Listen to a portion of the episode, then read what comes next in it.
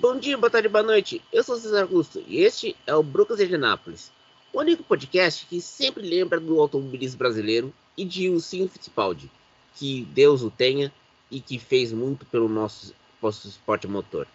Bom dia, boa tarde, boa noite, Gustavo.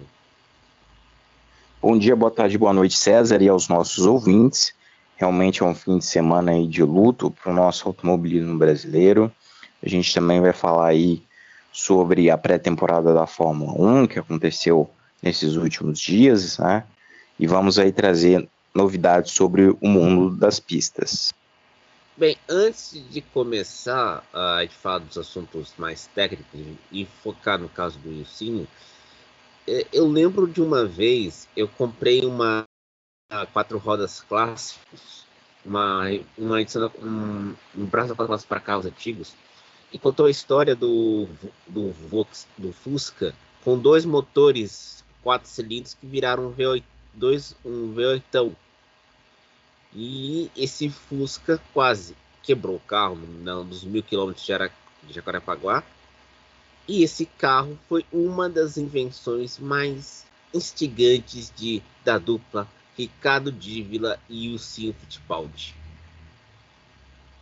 Só para constar. E o carro superou até um Ford GT40. Então esse carro, isso mostra porque que o Sim, com todas as homenagens merecidas, que Deus o tenha, ele é um grande, foi um grande piloto, chefe de equipe e um dos caras que foi capaz de pensar como, como projetar carros com a, junto com o grande Ricardo Dívila, que morreu anos atrás que era um dos mestres da aerodinâmica aqui no Brasil. Gustavo. É verdade, realmente é uma perda, ainda mais depois que a gente se despediu faz coisa de um mês e pouco do nosso eterno Gil de Ferran também, né? Então tem sido um período de perdas aí grandes para o nosso automobilismo e recente aí também o Bird Clemente, né? Uhum. É, no, ano, no novembro do ano passado que ele morreu, o Piet, que foi o primeiro piloto profissional do Brasil. Porque a história é o seguinte: o, o Greco, que era o chefe da, Will, da equipe Willis, que era na época dos anos 60, o Brasil tinha equipes de fábrica. E uma das equipes de fábrica era a Willis. Então a Willis chegou, o Greco foi à casa do Bid Clemente e para chamar ele para correr pela Williams. Ele corria na equipe VMAG. Nisso, uh, o, o, o Greco chegou e disse: deu, ele falou, você tem salário e você tem um Willis para você usar, que é um Willis Interlagos. Que o, o Willis Interlagos é, era uma versão brasileira do Alpine A110, que que uh, em 73 conseguiu vencer o Rally de Monte Carlo. Então ele garantiu para ele um salário, um Willis Interlagos com motor de 1093 cilindradas e um Gordini. E ele foi o primeiro, o Bid Clement foi o primeiro piloto brasileiro a ter um salário e ser profissional. E é considerado até hoje um dos 50 melhores pilotos da, que nunca correram na Fórmula 1.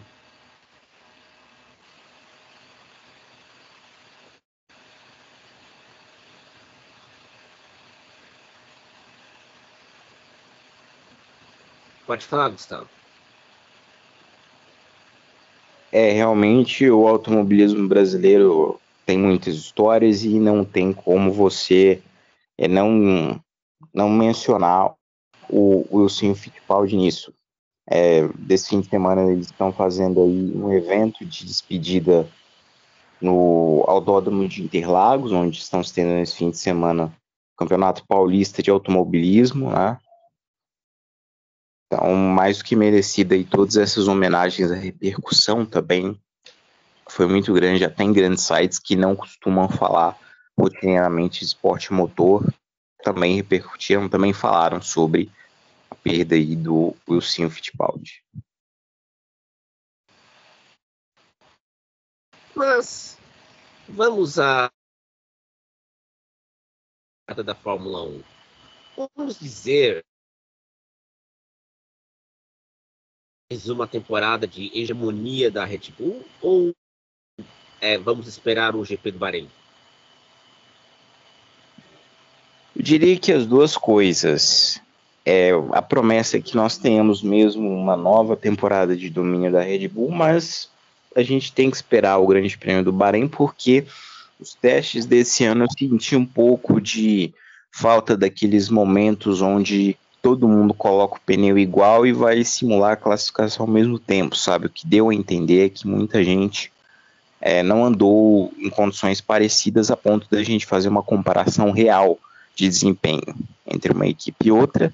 E no Bahrein a gente vai ter esse desempenho, embora a Red Bull seja favorita, principalmente a vitória, né? A pole position de certa forma também, mas aí a gente tem que esperar com calma, porque a gente sabe que a Ferrari, por exemplo, tem um carro muito rápido em ritmo de classificação, mas em ritmo de corrida os austríacos foram imbatíveis com desgaste de pneus muito baixos e, enfim, realmente não promete tanta disputa pela, pelo título na temporada 2024 da Fórmula 1. A gente tem que lembrar também que uh, as equipes testaram os pneus mais o C3 do que o C4 e o C1, os jogos que eles queriam mais C3, os pneus macios. E mais ainda, a, todo mundo testou para ver se o carro era mais confiável do que testar em ritmo de classificação e corrida. Para ver a confiabilidade do carro.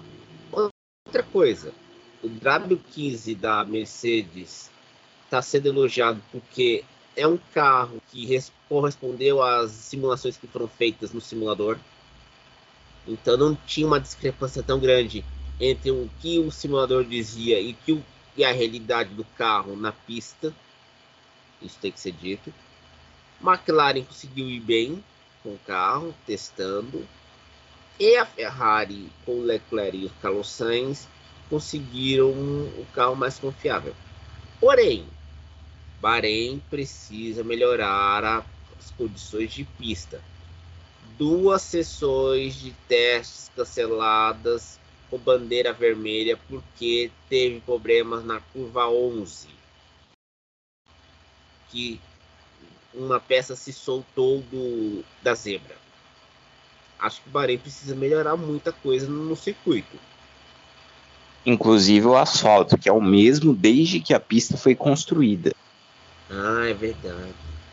E vamos, estamos falando, estamos falando em 20 anos, hein? Pois é, um asfalto bastante abrasivo, talvez o mais abrasivo de todo o calendário, né? Isso proporciona um desgaste de pneus aí muito alto.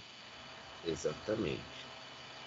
É, é tem que lembrar que a corrida tanto da Arábia Saudita como do Bahrein serão no sábado, então o final de, o, o final de semana começará na quinta-feira, ou até na quarta-feira, porque na quarta-feira vai ter o dia de mídia, e quinta-feira teremos os treinos livres, e na, e na sexta a classificação para a corrida no sábado, porque no, no, daqui, no dia 10 de março teremos o começo do Ramadã, que é o mês sagrado para os muçulmanos.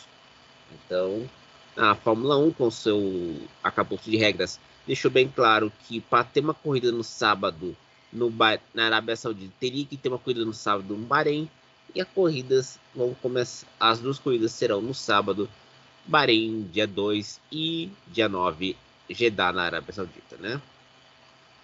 Exatamente.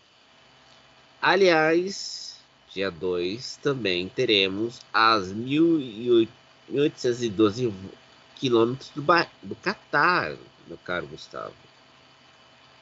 Exatamente. Se a programação normal tivesse sido cumprida, é, neste sábado a gente já teria a realização ali dos primeiros testes do chamado prólogo, que é o evento de pré-temporada do campeonato. Só que aconteceram problemas logísticos de entrega dos equipamentos via transporte marítimo, similares ao que nós tivemos nas 24 horas de Dubai no começo desse ano E aí acabou que o prólogo foi adiado porque algumas equipes, o material de algumas equipes ainda não havia chegado ao circuito de Losail no Catar. Aí tem que explicar e... que esse problema logístico é o problema dos rebeldes Houthis no Mar Vermelho. Exatamente. E o prólogo foi adiado para segunda-feira, terça-feira dessa semana, daqui a poucos dias. E aí, na quinta começam os treinos livres, na sexta-feira classificação e no sábado a corrida no mesmo formato de fim de semana da Fórmula 1 no Bahrein e também no mesmo horário. Inclusive, o, pra, o cronograma do teste ficou 10 horas de sessão ao longo da segunda e 4 horas ao longo da terça. Na segunda serão três sessões, com entre 3 horas e meia e 3 horas de duração, uma em cada parte do dia, e uma sessão na terça para encerrar as atividades do prólogo que você pode acompanhar os resultados em tempo real pelo live time do FIAWEC. E a, que... e a gente tem que citar que nesse ano a Bandeirantes ter conseguiu o direito de transmissão do FIAWEC para o Bud Sports nas temporadas desse ano e 2025.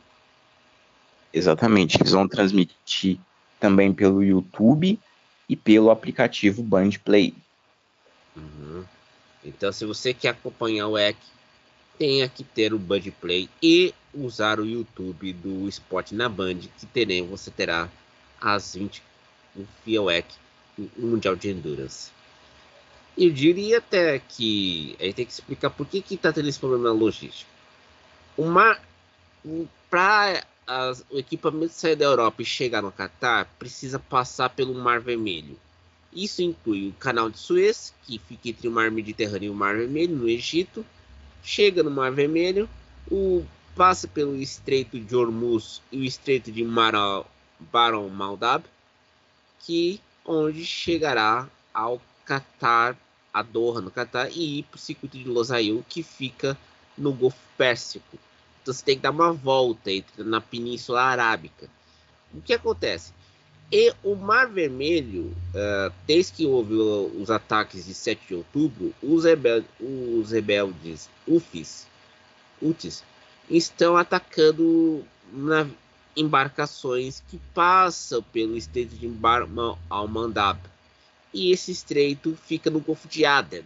Então, mesmo se se colocasse, um, vamos dizer assim, uh, uma força-tarefa da OTAN a segurança da passagem marítima no Mar Vermelho, ainda acontece ataques dos rebeldes Houthis nessa região e isso prejudica o comércio internacional exterior e consequente também prejudica a logística da Fórmula 1 que vai e da do Mundial de Endurance porque todo para você fazer o caminho mais curto entre a Europa e a Ásia você tem que passar pelo Canal de Suez.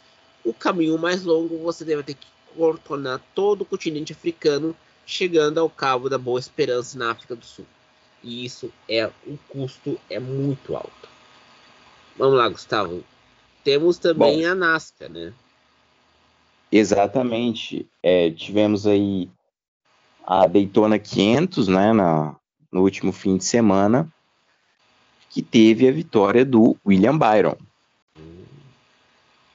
E segue as, e, e, a, e, a, e todo mundo falando que a final foi um anticlímax, porque teve duas Big Ones. O anticlímax, na minha opinião, nem foi esse. O anticlímax foi o fato de que o piloto da Hendrick, que venceu a corrida, William Byron, ele venceu, mas a corrida não teve a última volta assim para valer. A corrida acabou meio ali do nada, né? Porque aconteceu um acidente ali um pouco antes dos carros cruzarem a linha de chegada para abrir a última volta e no regulamento da NASCAR da prorrogação, quando há uma bandeira amarela acionada antes dos pilotos completarem a penúltima volta, aquela corrida vai terminar. Quer dizer, aquela corrida vai ter uma prorrogação. Agora, se os pilotos cruzam a linha e a bandeira amarela é deflagrada após isso, já estando na última volta, a corrida acaba do jeito que está. E foi exatamente isso que aconteceu.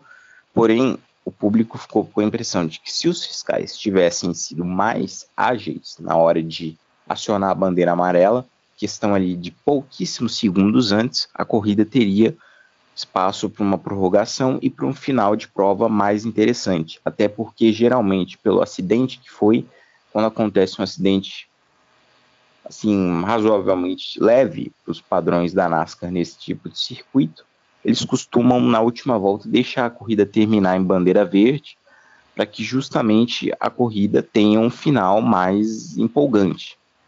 É, e não foi nenhum dos dois casos que aconteceu. A corrida terminou em bandeira amarela e terminou antes do previsto. E, e a gente tem que dizer também, a questão é, é que a NASCAR você tem o green, white e checkered, que é o bandeira verde, bandeira branca e bandeira matriculada, que é a prorrogação. E gente tem que lembrar que a corrida teve que ser adiada para segunda-feira por causa da chuva em de, na Flórida. E a chuva afetou Daytona, Daytona Beach. E temos que lembrar também, a, a corrida da NASCAR teve que terminar nesse jeito que terminou, porque depois da, da, da Cup Series teria a Xfinity Series, que não correu no sábado. Então teria uma rodada dupla. Então, paciência. E a gente tem que lembrar aqui também, a NASCAR não gosta de terminar em corrida amarela e gosta de ter uma prorrogação. Só que tem horas que isso não dá certo. E como a gente viu em Daytona, e todo mundo ficou com anticlímax, porque teve nas, duas, nas dez últimas voltas a Big One daquelas bonitas. E teve também, aí quando acionou a bandeira amarela e não deu para ativar o recurso do, do Green White Checkered, ferrou tudo.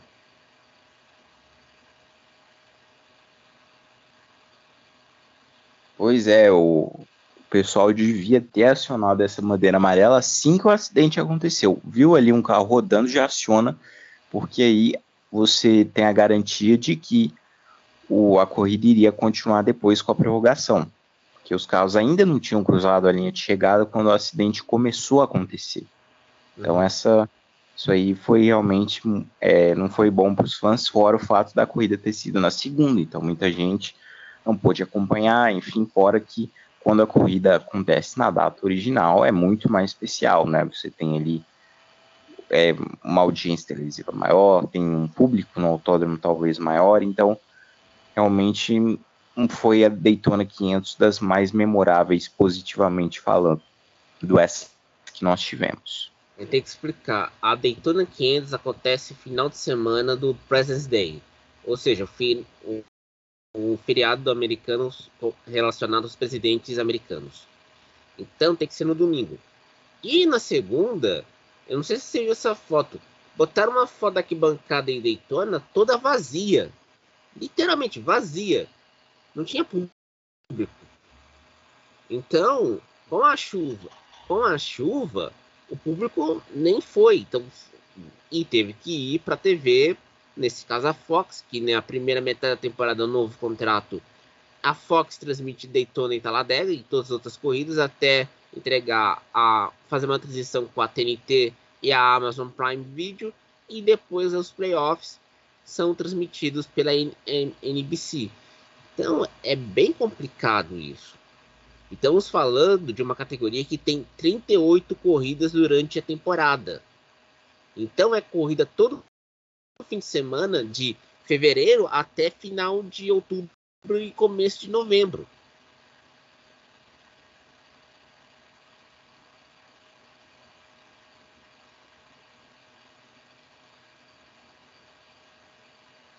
Pode falar, Gustavo.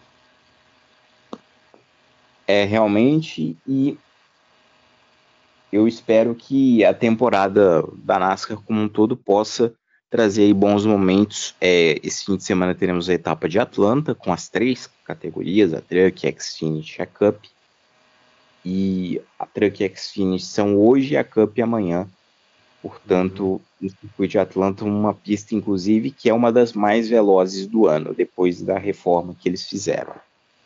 Exato, fizeram a reforma, trocaram o asfalto e agora teremos uma corrida em Atlanta que esse, essa corrida é bem problemática. Vez ou outra são discute se tira essa corrida do calendário. Como acontece quando vez ou outra colocam, falam de pouco. Né? Em Atlanta, em Atlanta agora vai ficar com um um asfalto novo, o autódromo foi reformado, que é um oval. Ah, um problema no, nos ovais americanos fica entre Pocono e Texas, são dois super speedways, e é, e é um, um pepino para o calendário tanto da NASCAR como da Indy.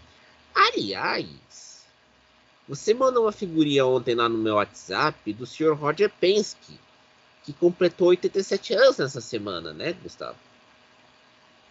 Exatamente, o Roger Pence completou aniversário essa semana de, digamos que, muito feliz com o trabalho, né? Inclusive, essa semana eu vi o podcast do, do Thiago Alves, do Christian e do Nelsinho. Pelas pistas. O entrevistado da semana, exatamente, o entrevistado da semana foi o Felipe Nasser, ele falou justamente do quanto que o Roger Penske, ele viu o Roger Penske chorando de emoção depois de ter vencido as 24 horas de Daytona, né? Então, a Penske aí, que, que ganhou também o título da NASCAR no, no fim do ano passado, enfim, é uma marca que todo ano, ele, onde quer que eles corram, eles estão lá sempre para ganhar. São sempre um dos favoritos aí. Então, muito bacana o, o aniversário do Roger Penske.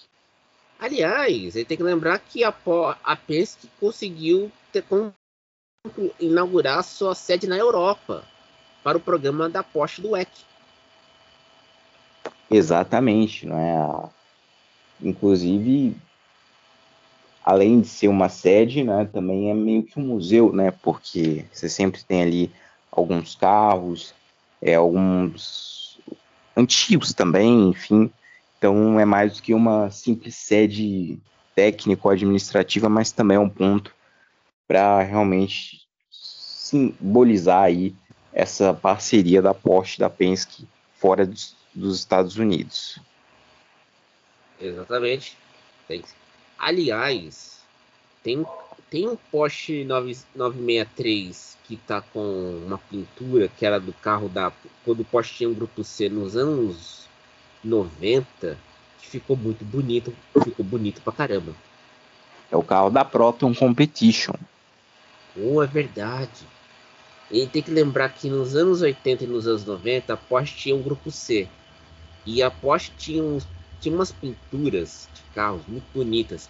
Uma delas era do cigarro Hoffmans, que foi essa pintura que os, a Williams usou depois da nos anos nos anos 90, após aquele campeonato de 93 com Prost campeão. É a pintura muito bonita. E para quem aqui no Brasil acompanha a Fórmula 1 dos 90, é a pintura que na época do Campeonato Demon Hill e do Jacques Villeneuve em 97. Exatamente. Bom, e por falar nisso, mais ou menos nisso, né, questão de poste e tudo, saiu a lista de inscritos essa semana das 24 horas de Le Mans 2024. Opa, vamos lá. Manda os destaques. Bom, 23 Hypercars, 4 a mais do que na temporada completa do FIOEC. Esses carros, esses quatro são o carro da Cadillac Racing Chip Ganassi, que vem dos Estados Unidos, que correu ano passado, vai correr esse ano de novo, Sebastian Bourdais do Van Zandt e Scott Dixon. É, o carro da Action Express, que ganhou o convite automático por conta do título no IMSA em 2023, onde o Pipo Derani vai correr. Temos aí também o terceiro Porsche Penske do Felipe Nasser, o carro oriundo do IMSA, que a Porsche conseguiu inscrever, e o segundo Lamborghini Iron Lynx, o carro que vai correr as provas longas do IMSA vai se juntar ao carro que vai correr a temporada completa do FIOEC, portanto veremos dois Lamborghinis LMDH nas 24 horas esse ano. Esses quatro aí são os inscritos fora a temporada completa.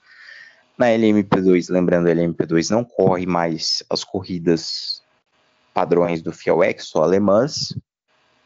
E tivemos aí o anúncio da lista com algumas equipes tradicionais, como a CrowdStrike, é, a Panis Racing, enfim, outras aí que ganharam convites automáticos com títulos recentes aí no IMSA, no European Le Mans Series, no Asia Le Mans Series, e na LMGT3 tivemos aí é, se, é, cinco entradas fora os de temporada completa, né? A Proton ganhou, enfim, também tem os convites automáticos dos títulos de GT3 do Asia Le Mans Series do, e título da, do European também.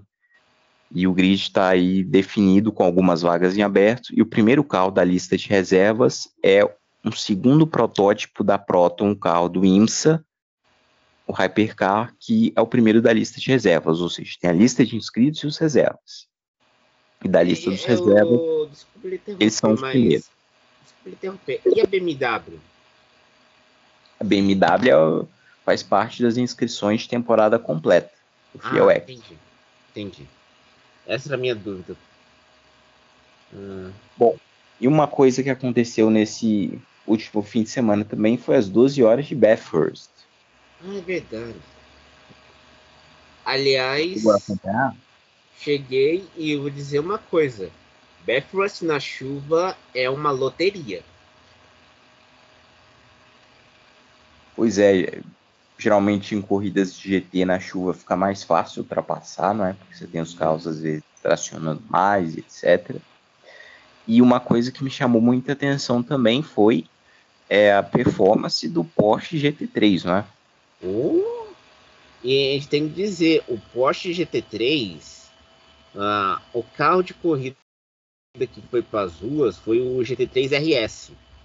E o RS, o carro é bonito, mas o carro é inviável para quem quer usar no dia a dia. É bom para você ter pegar o carro, andar, vai no, vai no autódromo público, como Interlagos, e pagando uma taxa, você pode enfiar o pé na jaca com esse carro no, no ciclo de Interlagos ou em um Velocita da vida. Agora, o GT3 está evoluindo muito e a Porsche não deixa os programas de GT como aconteceu com a Audi. Exatamente, a vitória da, das 12 horas de Bathurst acabou ficando ali com um trio composto pelo Matt Campbell, que foi campeão das 24 horas de Daytona recentemente, né? Tá invicto esse ano, piloto australiano, piloto da casa, inclusive em Bathurst, ao lado do é, Laurence Vantur, que também correu de Porsche em Daytona de protótipos, e também do piloto turco, piloto de fábrica da Porsche, que está mais envolvido com os projetos de GT, o Ayhan Kangiven. Esses três aí venceram a prova na geral. O Felipe Fraga teve algumas dificuldades, o carro não teve um bom acerto, ele chegou na oitava posição. É, destacar também o Valentino Rossi, que chegou em quinto na geral, o carro que ele dividiu da BMW com o Rafael Martiello, que fez sua estreia pela BMW, e também com o Maxime Martin. E tem que lembrar, a, nesse final de semana, a abertura da Supercars australiana será com, as, com os 500 km de Bathurst. Fizeram uma prova, uma prova com metade da quilometragem das mil, dos mil quilômetros de Bathurst. Para usar a condição da pista que Monte Panorama não é um circuito permanente, é um circuito feito pegando as, as estradinhas na região de Bathurst, na Austrália. Então, se aproveitaram que tinha a, a, a vamos dizer assim, o, o, equipamento das 12 horas e fizeram deixar por mais uma semana, porque somente no final de outubro desse ano teremos os mil quilômetros de Bathurst no circuito de Mount Panorama. E aí será aquela grande coisa australiana que todo mundo gosta de você ver os, os Camaros e os Mustangs enfiando o pé na jaca naquele circuito maravilhoso de Mount Panorama. E um destaque a mais que a gente teve aí nas 12 horas de Bathurst, fora o evento principal, foi a Mercedes botando um carro GT3 modificado com asa móvel, alguns ajustes ali para que o carro não não fique mais rápido sem as restrições padrões ali dos regulamentos GT3 e fizeram um teste em volta rápida com o piloto francês Jules Goulon, que é tricampeão das 12 horas de Bathurst, inclusive o maior campeão da história da prova empatado com outro piloto, e eles botaram ele para guiar esse carro e quebraram o recorde de GT3 é, do circuito de Bathurst, ali na casa de 1,56, recorde esse já pertenceu ao piloto Christopher Mies. Só, só digo uma coisa. Uh, eu espero que Barefoot faça o circuito permanente, porque tem que explicar. O Monte Panorama é como se fosse o circuito de La Sarthe Alemãs, ou seja, é um circuito não permanente porque você tem que pegar as estradinhas perto da região para montar o circuito em si, o final de semana da corrida e para os eventos. Eu espero que Barefoot faça um circuito permanente igual o Le Mans faz o circuito Bugatti, que é o circuito que é usado nas para as corridas de MotoGP, da MotoGP da França.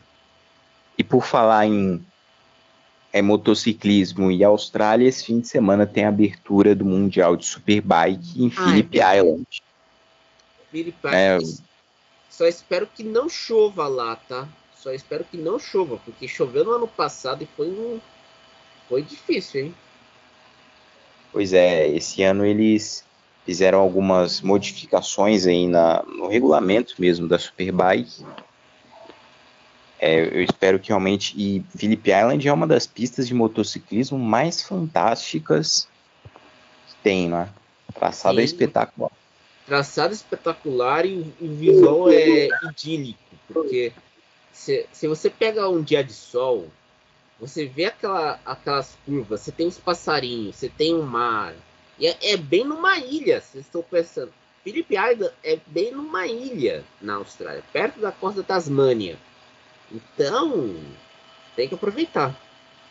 Depois a dessa. Muda... Pode falar. Gustavo. A mudança de regra na Superbike foi em relação a paradas para trocar de moto. Né? Geralmente você troca de moto por causa do pneu durante a corrida, né? Às vezes chove, mas não é comum em corridas de motos curtas, padrão, você trocar de moto simplesmente para botar um pneu mais novo. Mas agora no Mundial de Superbike é obrigatório a troca de motos. Para dar, mais emo... dar mais emoção na, na corrida. Exatamente. Depois disso, aliás, obrigado por você ter me lembrado do Mundial do Superbike. Eu vou ver se consigo assistir a corrida hoje. É no Band. É, Band Sports, no horário da madrugada. Você vai assistir. Tem o Celso Miranda e o, o César Barros.